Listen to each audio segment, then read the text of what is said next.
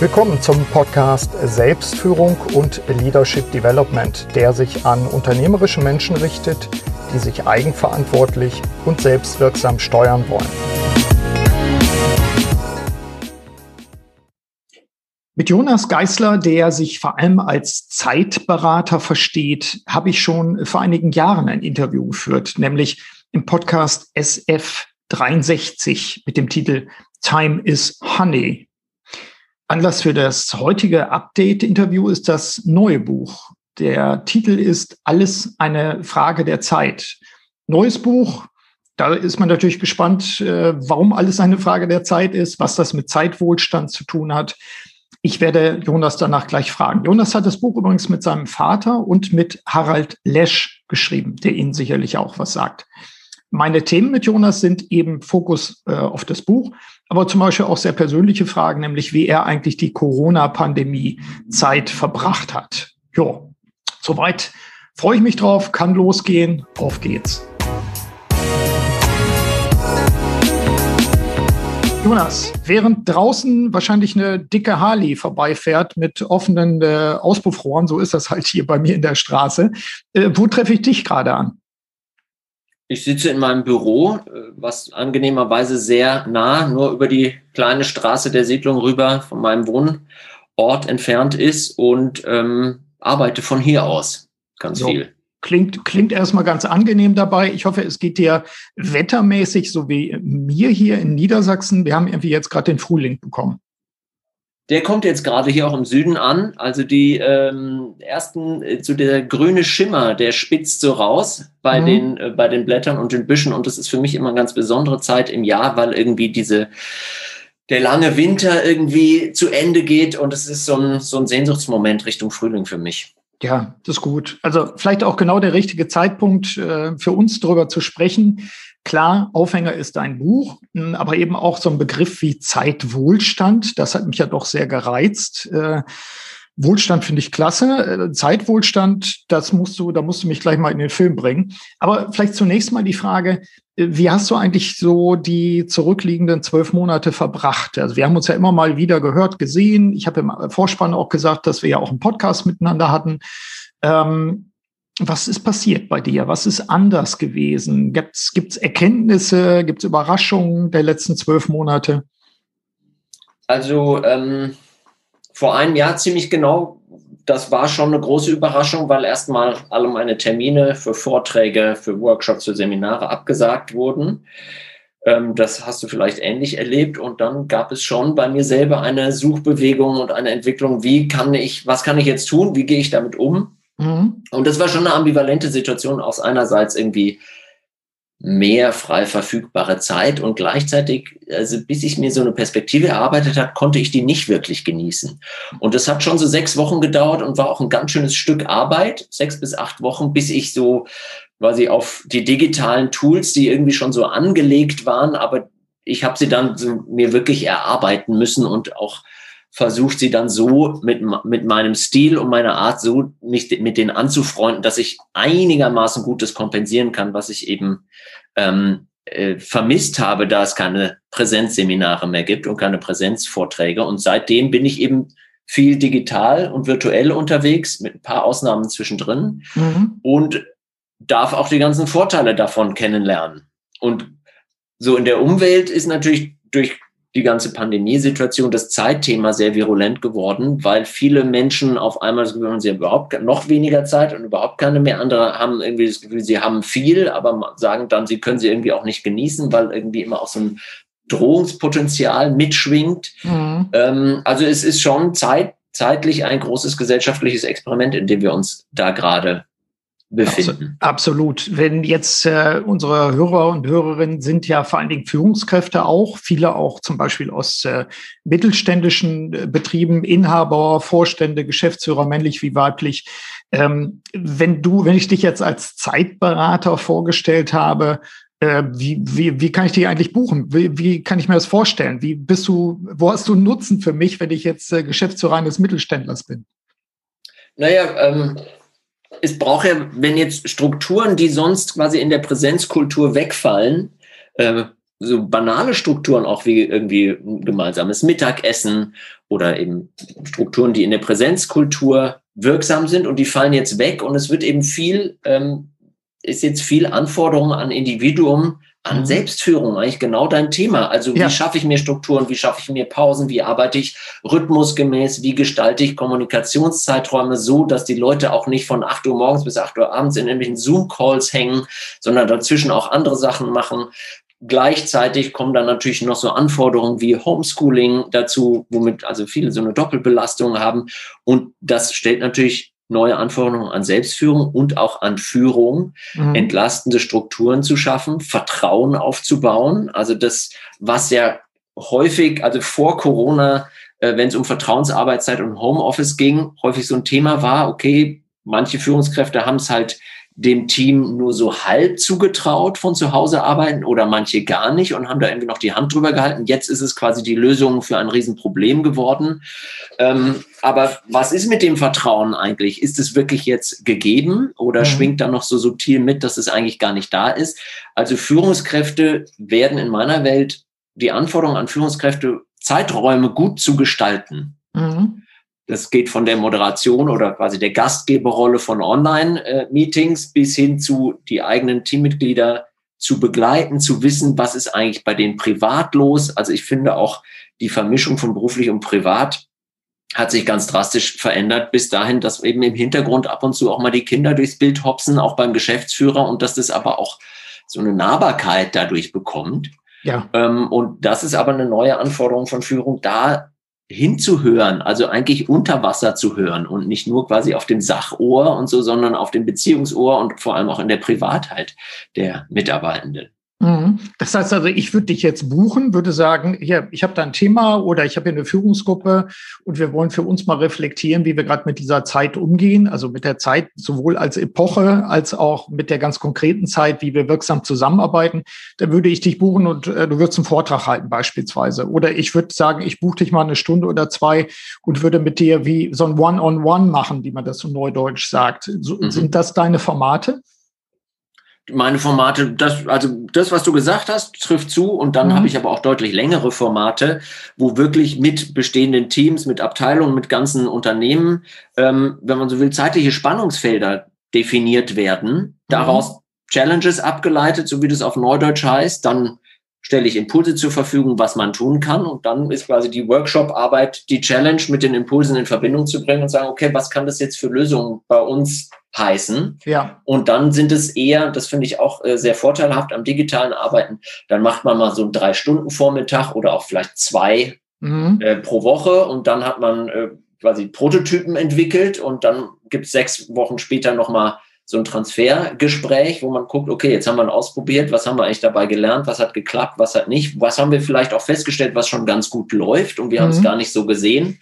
Also solche Fragen beantworte ich dann. Das ist ja. sehr workshopartig und ja. mit ein paar Impulsen von von meiner Seite. Also hast du auch die Erfahrung gemacht, als, äh, als äh, offene Frage mal formuliert, die ich gerade äh, mache seit einem Jahr, dass mich meine Coaching-Kunden ich habe ja immer die erste Führungsebene so ganz prinzipiell, die ich begleite, dass diese eher mal bereit sind, Coaching-Sprints zu machen und davon mehr als früher. Da, wo ich vorher dann hatte, oh ja, lass uns mal wieder treffen, so im Vierteljahr oder halben Jahr, da habe ich jetzt einen viel engeren Takt. Ich kriege viel mehr mit, wie die Leute auch im Alltag arbeiten. Wir können auch in kleineren Paketen mal arbeiten. Und ich merke, dass die Leute mir zurückmelden, Ast rein. Wir müssen zwar dazwischen gerne auch mal wieder so ein drei Stunden oder vier Stunden Session machen, wo man sich live erlebt, wenn es dann mal geht.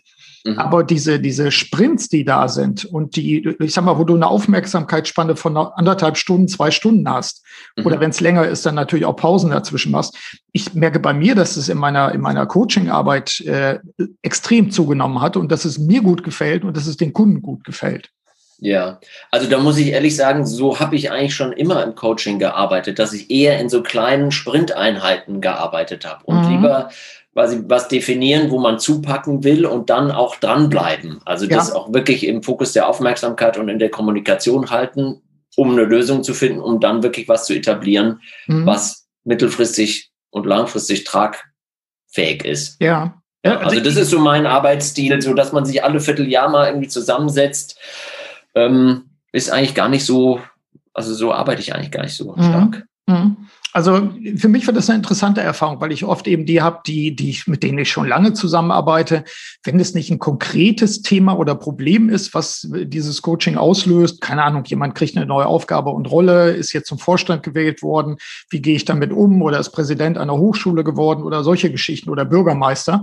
Das ist das eine. Dann habe ich auch eher in kurzen Takten gearbeitet. Aber sonst so die Leute, die gesagt haben, ach so, wir müssten mal wieder ähm, da merke ich jetzt im Moment, äh, kann ich die viel besser auch in ihrem Alltag begleiten und, und ist ein ganz anderer Impact da drin. Also mhm. gut für dich, wenn du immer schon so gearbeitet hast. Ich finde das, ich finde das im Moment sehr, sehr gut einfach auch, also auch sehr wirksam. Ne? Ja.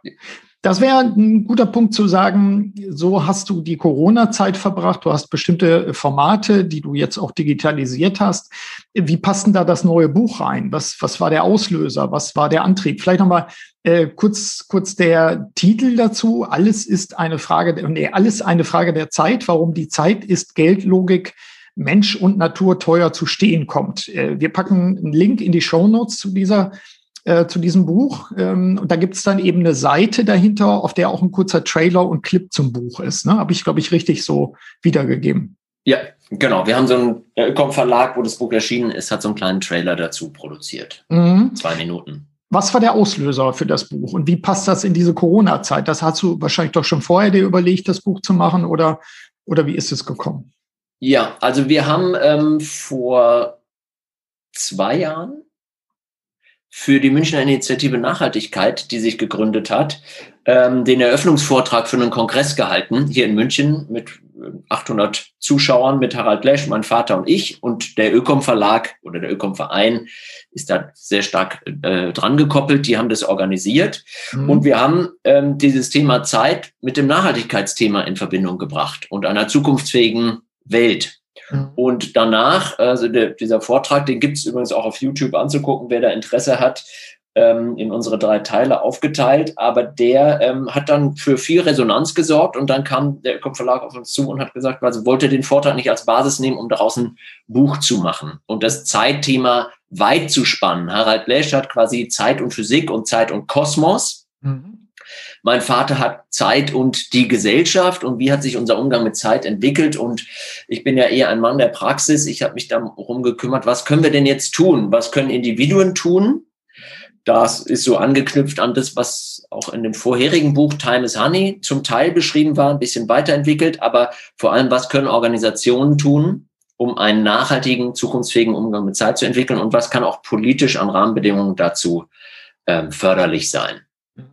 Ihr dann, ich frage mal neugierig als jemand, der auch Bücher schreibt, habt ihr dann ähm, zwischen euren Teilen euch immer wieder in Diskurs gegeben oder habt ihr gesagt, nee, jeder hat seine Perspektive, wir kennen uns soweit und äh, jeder schreibt dann seinen Teil und dann packen wir das aneinander? Mich interessiert gerade, wie der, wie der Prozess war. Also wir hatten den Diskurs am Anfang. Mhm. Gut moderiert vom Ökom Verlag, das haben sie wirklich gut gemacht. Ähm, dann hatten wir quasi eine Basis, wie wir vorgehen wollen, wer was schreibt, wie das Buch aufgebaut ist. Dann hat jeder für sich geschrieben und das Lektorat hat dann diese Teile zusammengefügt. Okay. Und mhm. auch noch dann nochmal gesagt, so Leute, hier braucht ihr nochmal einen Übergang, hier braucht ihr einen Verweis, da seid ihr ein bisschen widersprüchlich, guckt euch das nochmal an. So. Mhm. Und das war ein sehr angenehmes Arbeiten, weil das kann ja schon auch sehr herausfordernd sein, mit drei äh, Menschen ein Buch zu schreiben. In dem Fall hat das sehr gut geklappt. Ja, Gibt es ein besonderes Vater-Sohn-Thema drin? Wir hatten das damals ja auch schon, dass ich das spannend find, fand schon, äh, wie ihr beide ja auch zusammenarbeitet. Ich habe deinen Vater ja auch kennengelernt. Ähm, Gibt es da, gibt's da jetzt einen neuen Aspekt drin oder sagt ihr, nee, wir haben jetzt unsere Rollen gefunden, ich habe mein Thema, meinen Aspekt gefunden? Ähm, wie, wie ist das bei diesem Buchprojekt gelaufen? Also das war eher bei dem ersten Buch, Time is Honey, was wir geschrieben haben. Da mhm. gab es deutlich mehr Reibung, weil wir auch den Anspruch haben, hatten, wir schreiben alles zusammen und geben mhm. uns gegenseitig immer Rückmeldungen und überarbeiten das und so weiter. Und das war schon klar, da war etwas mehr Spannungspotenzial drin, weil man mhm. sich jeweils in den anderen Texten rumgearbeitet hat und das mhm. auch auf Unverständnis gestoßen ist und so weiter. Und weil natürlich mein Vater 40 Jahre Autorenerfahrung hatte und ich nicht. Ja. Ähm, ich war da so ein bisschen das Greenhorn und das, äh, wir haben aber eine ganz gute Rollenaufteilung gefunden, auch schon in unseren Vorträgen und überhaupt in der Art und Weise, wie wir Times and More eben aufgebaut haben. Mhm. Und das war jetzt bei diesem Buch nicht mehr so ein Thema. Da mhm. haben wir mhm. eben eher klar getrennt. Er seine Rolle, ich meine. Verstehe. Es gab ein, zwei Teile, da war so, kommt es jetzt in deinen Teil des Buches oder in meinen? Und dann haben wir eine ganz gute Trennung gefunden. Mhm. Das war aber problemlos. Okay, du hast gerade kurz erwähnt Times and More. Was verbirgt sich dahinter? Ich meine, ich weiß es, aber die Zuhörerinnen und Zuhörer wissen es nicht. Das ist das kleine Institut für Zeitberatung, klein aber fein. Also wir haben da keine großen Wachstumsambitionen, sondern das ist mein Vater, unser geschätzter Kollege Frank Ortei und ich, plus mhm. viele gute Netzwerkkolleginnen und Kollegen wie Harald Lesch, Hartmut Rosa, Till Rönneberg, gebe zu, die Damen sind leider da noch etwas wenig vertreten. Auch das darf sich gerne ändern. Mhm. Und äh, mit diesem Institut bieten wir eben dieses Konzept der Zeitberatung an, auch als Gegenkonzept zu diesem klassischen Zeitmanagement ähm, und halten Vorträge, Workshops, Seminare dazu. Okay, dann packe ich dann am besten auch in die Show Notes. Das heißt, man kann einfach draufklicken und dann gucken, wie, was, wo ist das Institut, wie kann ich da in Verbindung treten, damit es leicht wird. Genau. Gut, und auch so, was ist unsere Philosophie dahinter? So. Ja, passt. Im, äh, um zum Buch zurückzukehren, im Vorwort des Buchs heißt es, ich habe es mir extra aufgeschrieben, in diesem Buch geht es um nachhaltige und damit zukunftsfähige Formen des Lebens, während sich bei mir gerade der Drucker verabschiedet. Äh, man merkt immer wieder, dass die Geräte doch Aufmerksamkeit haben wollen, ne? sonst melden sie sich immer zwischendurch. Also in diesem Buch geht es um nachhaltige und damit zukunftsfähige Formen des Lebens auf dem Planeten Erde. Äh, das bringt mich zu der Frage, was sind denn dann wenn ich jetzt äh, noch kein Leser des Buchs bin, was sind eigentlich die wesentlichen Kernaussagen? Und auch vor allen Dingen, was hat das mit Zeitwohlstand zu tun? erklärst du es uns da drin? Oder ist es eher ein Thema, wo du sagst, nee, nee, das ist mein übergeordnetes Thema als Zeitberater? Nö, das kann ich, das erkläre ich in dem Buch und da kann ich jetzt mal eine Kurzversion von ähm, zum Besten geben. Mhm. Ähm, die Idee ist einfach, dass wir irgendwann die mechanische Uhr erfunden haben und wenn man so will, damit die Zeitvorstellung, Zeit ist etwas, das man messen kann und was man in Geld verrechnen kann. Das war ja nicht immer so. Früher war Zeit in Gotteshänden oder war Zeit gleich Wetter. Das ist in, der, in vielen Sprachen auch noch überliefert, in den romanischen zum Beispiel. Und wir haben aber eben im Laufe der Geschichte Zeit ist Geld als sehr präsente Vorstellung von Zeit entwickelt. Mhm. Und ähm, das diese Vorstellung beeinflusst uns in der Art und Weise, wie wir mit Zeit umgehen und was wir für sinnvolle, wertvolle und gute Zeit halten und was eher für schlechte Zeit. Also unsere Zeitbewertungskriterien sind massiv dadurch beeinflusst, einmal auf gesellschaftlicher Ebene und häufig auch internalisiert. Also das wäre eine schöne Selbstführungsfrage, was, wenn ich an Zeit denke, was habe ich eigentlich für ein Bild in, im Kopf und was habe ich für internalisierte Glaubenssätze, Annahmen, was Zeit überhaupt für mich ist? Ja, zum Beispiel so ein, so ein Aspekt, der mir gerade einfällt, ist Zeitverschwendung. Das ist ja schon fast mit der Todesstrafe äh, bedroht dann. Ne? Ja, das ist natürlich auch kulturell ganz stark geprägt, weil Zeit ist Geld quasi als äh, kulturelles Bewertungs- und überhaupt als, als Wert sich durchgesetzt hat. Und dann gab es quasi viele Strömungen, die darauf aufgebaut haben. Einmal die protestantische Ethik hat da sicher ihren Beitrag dazu geleistet, dass quasi der Wohlstand und das Schaffen und die produktive Zeit ähm, und Zeitverschwendung eher als, äh, als Sünde gesehen wurde. Genau, ja. Mhm. Und der Calvinismus dann noch stärker und Herr Zwingli hat seinen Beitrag in der Schweiz dazu geleistet und so weiter und so fort. Also das, das war, wenn man so will, eine kulturelle Entwicklung, die ganz stark im Hintergrund immer diese Vorstellung hat, Zeit ist was Wertvolles, ich darf es nicht verlieren, ich muss es sparen, managen, in den Griff bekommen mhm. und so weiter und so fort. Und ähm, da haben wir natürlich auch viel Vorteile davon. Also der Wohlstand unserer Gesellschaft, unsere Lebenserwartung, unsere medizinische Versorgung, all das hängt auch damit zusammen, dass wir das eben im großen Stil, der Fortschritt ähm, hängt damit zusammen, dass wir Zeit im großen Stil in Geld verrechnen. Aber es hat eben auch eine große Schattenseite und die schlägt immer mehr durch, weil wenn wir die begrenzte Dauer eines Tages, eines, einer Woche, eines Jahres also die begrenzte Zeit mit der unbegrenzten Größe Geld verrechnen. Aus Geld kann ich immer noch mehr Geld machen. Mhm. Wir merken ja gerade, wie viel Geld geschöpft wird und in den Kreislauf gepumpt wird. Dann wird, wird es auf einmal attraktiv, schneller zu werden. Und das Prinzip Beschleunigung als Gesellschaftskonzept tritt in Kraft. Und wir kennen alle diese Graphen, The Great Acceleration, sei es Bevölkerungswachstum, sei es Abnahme von Biodiversität, sei es Energieverbrauch und so weiter und so fort. Alles sind diese Hockeystick exponentiellen Kurven. Mhm. Und die Beschleunigung ist natürlich, das wissen wir aus der Physik, mit Energie hinterlegt. Und da ist sofort die Frage, wo kommt diese Energie eigentlich her? Und da sind wir bei dem Thema Klimawandel oder Klimaerhitzung. Da mhm. sind wir bei dem Thema eben nicht mehr rhythmusgerecht. Es sind eigentlich lauter Desynchronisationsprobleme, die wir erzeugen. Nämlich die Rhythmen der Natur, der Regeneration der Natur sind nicht mehr mit den Entnahmerhythmen synchronisiert. Und wir wissen auch, dass der World Overshoot Day, den kennen wir alle, das ist quasi der Tag, an dem die regenerativen Fähigkeiten der Erde erschöpft sind. Und momentan liegt er für die Welt irgendwie Ende Juli. Für mhm. Deutschland mhm. ist er deutlich früher.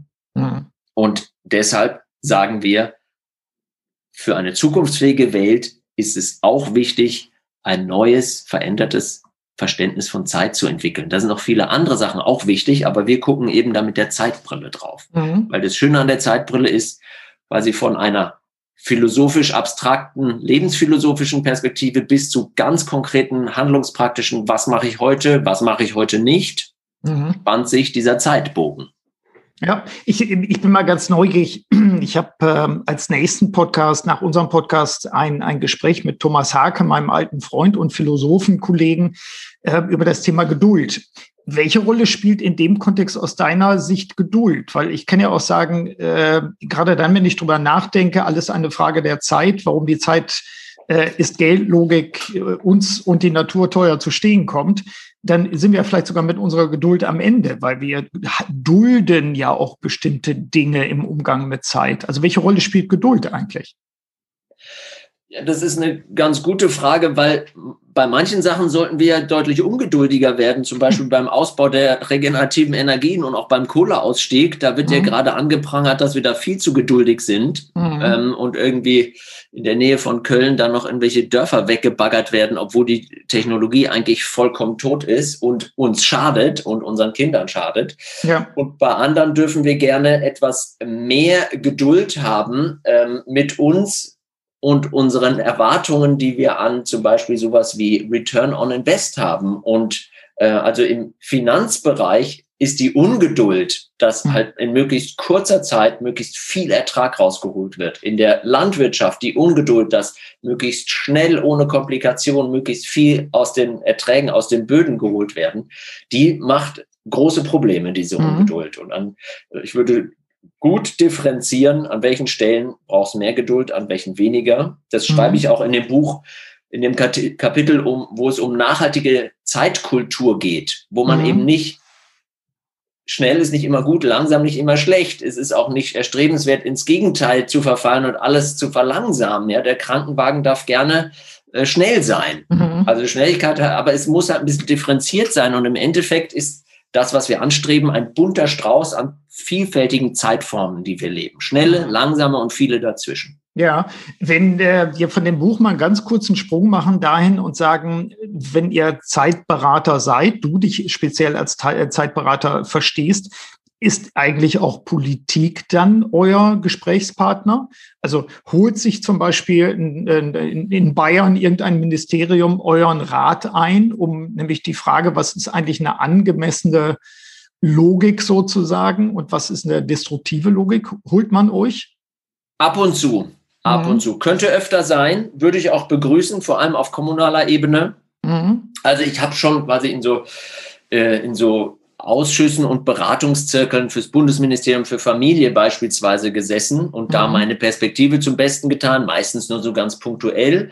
Es gibt auch die Deutsche Gesellschaft für Zeitpolitik, die mein Vater mitgegründet hat und da ist er auch sehr aktiv. Mhm. Die hat sich zur Aufgabe gestellt, wirklich die Politik mit der Zeitbrille zu beraten, weil die Zeitbrille halt auch immer sehr nah dann am Erleben der Bürgerinnen und Bürger ist. In und vor Tat. allem auf kommunaler Ebene gibt's da auch ganz viele positive Versuche, viele in Italien. Da gibt's äh, in Bozen ist es sehr bekannt geworden, also ein Büro für Zeitfragen in der Stadt. Città ähm, Tempi della Città heißt es, also die Zeiten der Stadt. Ja. Und ganz banal manchmal Öffnungszeiten mit Fahrplänen abgeglichen werden, aber auch so Zeitqualitäten in gewissen Straßen, wo zum Beispiel Schüler und Schülerinnen der Schulweg versüßt wurde, dass die nicht immer alle so aus dem Auto geschubst werden vor der Schule, sondern dass die quasi eine Zeit haben und einen Übergang und einen Rhythmus, um von zu Hause in die Schule zu kommen und wieder zurück. Solche Dinge werden ja, gestaltet, also find, Raum und Zeit. Das finde ich sehr anrührend, auch im positiven Sinne. Wäre auch gleich mal ein Appell an diejenigen. Ich weiß ja auch, dass es auch Bürgermeisterinnen und Bürgermeister gibt, die diesen Podcast hören. Ähm, da gegebenenfalls auch willig zu sagen, wir laden mal ein zum Dialog und wir laden auch mal ein, solche Perspektiven bei uns auch offen zu diskutieren, zum Beispiel im Rat, ähm, ne, um, um auch zu sagen, wie, wie machen wir uns auch schlau. Ich frage mich immer, man kann ja nicht immer nur Gutachter holen und die schreiben dann irgendwas, sondern wie lerne ich als Politiker, wie lerne ich zum Beispiel mit solchen Fragen auch umzugehen? Ähm, ich finde, da braucht man so eine Art praktische Weiterbildung und äh, kann ich auch nur anraten, damit euch auch mal Kontakt aufzunehmen. Das passt gut. Uns, vielleicht ganz kurz, ja, Burger, ja. da muss ich einmal kurz einhalten, weil da Gerne. steht auch wirklich was im Buch drin. Ah. Und mein ähm, Impuls ist, auf Bürgerinnenräte zu setzen. Also mhm. als Form vor allem von kommunaler Bürgerbeteiligung an politischen Entscheidungen, mhm. was ja gerade in Irland und so gab es einige äh, prominente Beispiele, auch hier in Deutschland. Ich weiß nicht, ob du es mitgekriegt hast, diese Update Deutschland-Initiative, das war eigentlich eine Form der Bürgerbeteiligung. Da gibt es schon auch viele gut etablierte ähm, Formate und mhm. die Leute wissen schon ganz gut, wo sie ihre Spannungsfelder haben und was hilfreich wäre. Und so ein Bürgerinnenrat dafür einzu, ähm, also ich, ich will nicht tief stapeln, aber ich glaube, es braucht vielleicht gar nicht den Zeitexperten, sondern eher die, das, ähm, das Bewusstsein, gemeinsam mit den Bürgerinnen und Bürgern einen Zeitraum zu gestalten, wo die ihren Rat an die Politik geben und die sich danach richten kann. Also eigentlich ja. eine Counseling-Methode. Absolut. Das erinnert mich gerade spontan daran, dass ich auch so Prozesse auch schon begleitet habe bei, bei mittelgroßen Städten. Und da war das genau der Punkt, diese Beteiligung. Wenn man es klug macht, das ist sicherlich immer der Punkt, ähm, dann ist es, ist es eine, mit Sicherheit eine wirksame Geschichte, allein schon was die Identifikation betrifft und die, die andere Qualität des Dialogs. Was mich ähm, schon bringt zur Abrundung, ähm, nämlich so vielleicht äh, angesichts der, der Vorstände, Geschäftsführer, der Inhaber, männlich wie weiblich, die unter unseren Zuhörern ist, Zuhörerinnen ist. Was sind eigentlich zwei, drei Tipps so für den Alltag? Also wenn der, wenn der Podcast dann in den Ohren verklingt so ungefähr und ich mich dann frage so als Führungskraft, okay, ja, da gehe ich mal in Resonanz. Bestimmte Sachen sprechen mich an, entweder auf der persönlichen Ebene, Stichwort Selbstführung, aber auch vielleicht auf der unternehmerischen Ebene, vielleicht aber auch als, als äh, ehrenamtliches Engagement, weil ich nämlich in irgendwelchen Vereinen mit drin bin. Was sind so zwei, drei Tipps zur Abrundung für einen klugen Umgang mit der eigenen Zeit, mit der Unternehmenszeit? Was, was würdest du uns da mal mit auf den Weg geben? Also wir können ja nicht nicht mit Zeit umgehen. Wir tun es die ganze Zeit. Und die Frage ist eigentlich, welchen Grad an Bewusstheit streben wir da an? Und meistens ist es im Umgang mit Zeit relativ wenig, diese Bewusstheit. Also könnte man als ersten Tipp sagen, macht mal die Zeit zum Thema und schaut auf sie und redet über sie gemeinsam im Team, in der Abteilung, im Führungskreis und schaut nicht nur, wo hakt, sondern auch, was läuft eigentlich ganz gut. Weil wenn man die Ressourcenbrille aufsetzt im Umgang mit Zeit, dann fallen einem meistens viele Dinge auf, die auch ganz gut laufen. Mhm. Zeit fällt uns nämlich in der Regel nur dann auf, wenn sie nervt, stört, zu wenig ist und so weiter. Das ist sehr mangelorientiert und den Blick auf die guten Zeiten zu richten, äh, trägt zum ressourcenvollen Umgang damit bei, zu einem nachhaltigen Umgang. Und im besten Fall muss ich nur das ausbauen, was eh schon gut läuft. Und da kann ich einfach die Leute fragen. Ja. Und ein Aspekt, den hast du gerade schon angesprochen, womit geht man in Resonanz?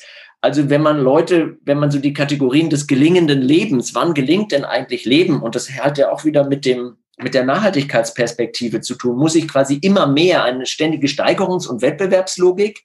Wenn man Leute an ihrem Lebensende fragt, was, was hat das Leben ausgemacht, dann kommt eben selten, ich hätte gern noch mehr Gas gegeben und noch mehr meine Konkurrenzen fertig, fertig gemacht und noch mehr Zeit im Büro verbracht, sondern eher das, was man so als Resonanzmomente bezeichnet. Lebendige Antwortbeziehungen mhm. mit Menschen, Tätigkeiten und sich selbst. Und da braucht es gar nicht viel, sondern dafür muss man eher Dinge sein lassen und weglassen, um quasi die Zeit nicht verfügbar zu machen, sondern sich als in der Zeit zu erleben und die Zeit auf sich zukommen zu lassen, sie als Freundin zu sehen. Und das Schöne an der Resonanz, da hat ja Hartmut Rosa schön drüber geschrieben, sein ja. kleines Büchlein Unverfügbarkeit kann ich sehr empfehlen, mhm. weil Resonanz, das, was das Leben ausmacht, ja, das ist zu einem gewissen Grad unverfügbar. Also ich kann es nicht domestizieren, ich kann es nicht äh, in Geld verrechnen, ich kann es nicht erzwingen, ich muss es auf mich zukommen lassen. Wie die Muße, die eben genau. kommt und mich küsst oder nicht. Mhm. Und da ist ja viel unternehmerisches Potenzial drin. Wenn ja. wir von Innovation reden, wenn wir von Gesundheit reden, wenn wir von Nachhaltigkeit reden, besonders bei Innovation. Wenn ich 250 E-Mails sortiere, fällt mir in der Regel nichts ein, sondern ich muss eigentlich es schaffen, mich der Unverfügbarkeit von Ideen und Innovationen hinzugeben, damit die Muße mich küsst. Ja, also finde ich, äh, finde ihn sehr schön und auch sehr passend für meine Überlegungen, die ich in diesem Kontext habe, auch wenn ich mit Menschen arbeite im Coaching. Wo ist die Eigenzeit? Wo ist die Langeweile, die man zulässt? Äh, wenn ich, wie du sagst, die ganze Zeit meine E-Mails abarbeite, da bin ich zwar immer beschäftigt, aber nicht unbedingt wirksam. Und das Neue kann sich dann gar nicht zeigen oder das andere. Also äh, da bin ich komplett bei dir und dann auch einen Umgang zu finden, Eigenzeiten zu finden, Zeiten des Nicht-Tuns oder des Absichtslosen. Ich glaube, das sind gute, sind gute Punkte, die uns aber auch schwerfallen, natürlich den meisten. Ne? Ja, aber man muss ja auch jetzt nicht, das wäre ja wieder äh, jetzt das zwanghaft zu reflektieren und dann die drei Punkte rauszuarbeiten, darum geht's ja wieder nicht. Es genau. geht eher um Unverfügbarkeit. Was ist für mich erfüllte Zeit, was ist gefüllte Zeit? Ja. Wann bin ich beschäftigt, wann arbeite ich? Mhm. Ja, was ist quasi unverzweckte Zeit, was ist verzweckte Zeit? Mhm. Unverzweckte Zeit finde ich sehr schön. Das, äh, das lass, lass mal noch mal ein bisschen schwingen im Raum. Das finde ich gut. Du hast noch ganz andere Tätigkeiten. Ähm, du machst auch noch äh, Aktivitäten in anderen Beraterkontexten. Das wäre aber etwas äh, für unseren Fortsetzungspodcast, wenn du mal Lust hast, dass wir vielleicht so im halben Jahr noch mal einen nachlegen. Da würde ich dich auch gerne fragen, welche Resonanz erzeugt euer Buch? Wie wird das aufgenommen? Äh, das fände ich ganz spannend, so, so, so ein bisschen die, die, das Echo auch mal abzufragen bei dir. Äh, wenn du Lust hast, legen wir dann einfach noch mal einen nach. Sehr gern, jederzeit, Burkhard. Super. Meld super. einfach. Dann sage ich an der Stelle erstmal ganz herzlichen Dank fürs Gespräch und äh, du, danke für deine Zeit. Ganz gern geschehen. Super, danke. Ja, soweit mein Gespräch mit Jonas Geisler, dem Zeitberater. Wir haben unter anderem über die Frage auch gesprochen, wie Zeit verstanden wird, ähm, wir haben, glaube ich, sehr deutlich auch gemacht, dass in dem Buch von ihm, in dem neuen Buch, Anregungen sind. Insofern ist es eine Einladung, hier nochmal einzusteigen und vielleicht das Buch auch zu lesen. Ansonsten nutzen Sie die Anregung aus diesem Podcast und äh, setzen Sie das doch einfach erstmal in die Tat um. In dem Sinne wünsche ich Ihnen wie immer eine wirksame Zeit. Ihr Burkhard Benzmann.